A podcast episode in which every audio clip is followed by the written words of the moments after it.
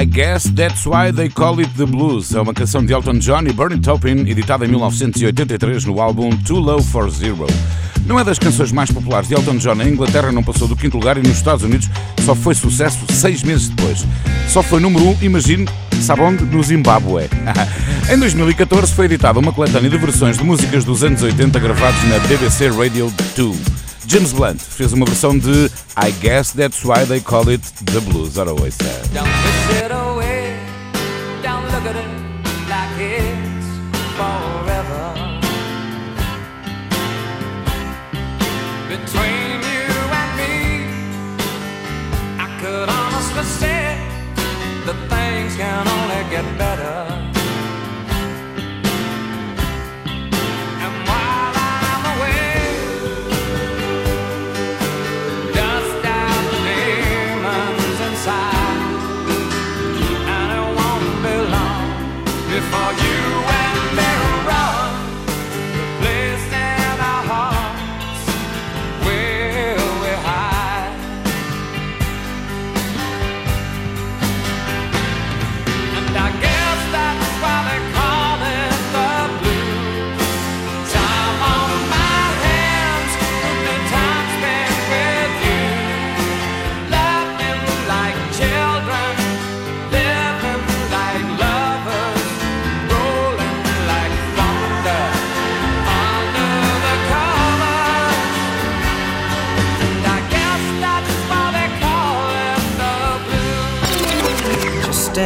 Space and picture my face in your hands.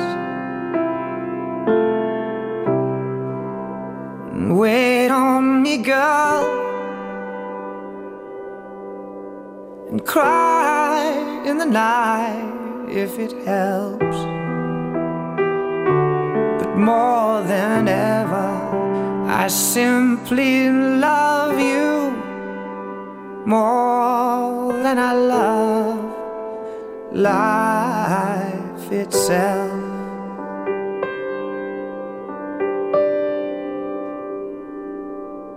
And I guess that's why they call it the blues. Time on my hands could be time spent with you, laughing like children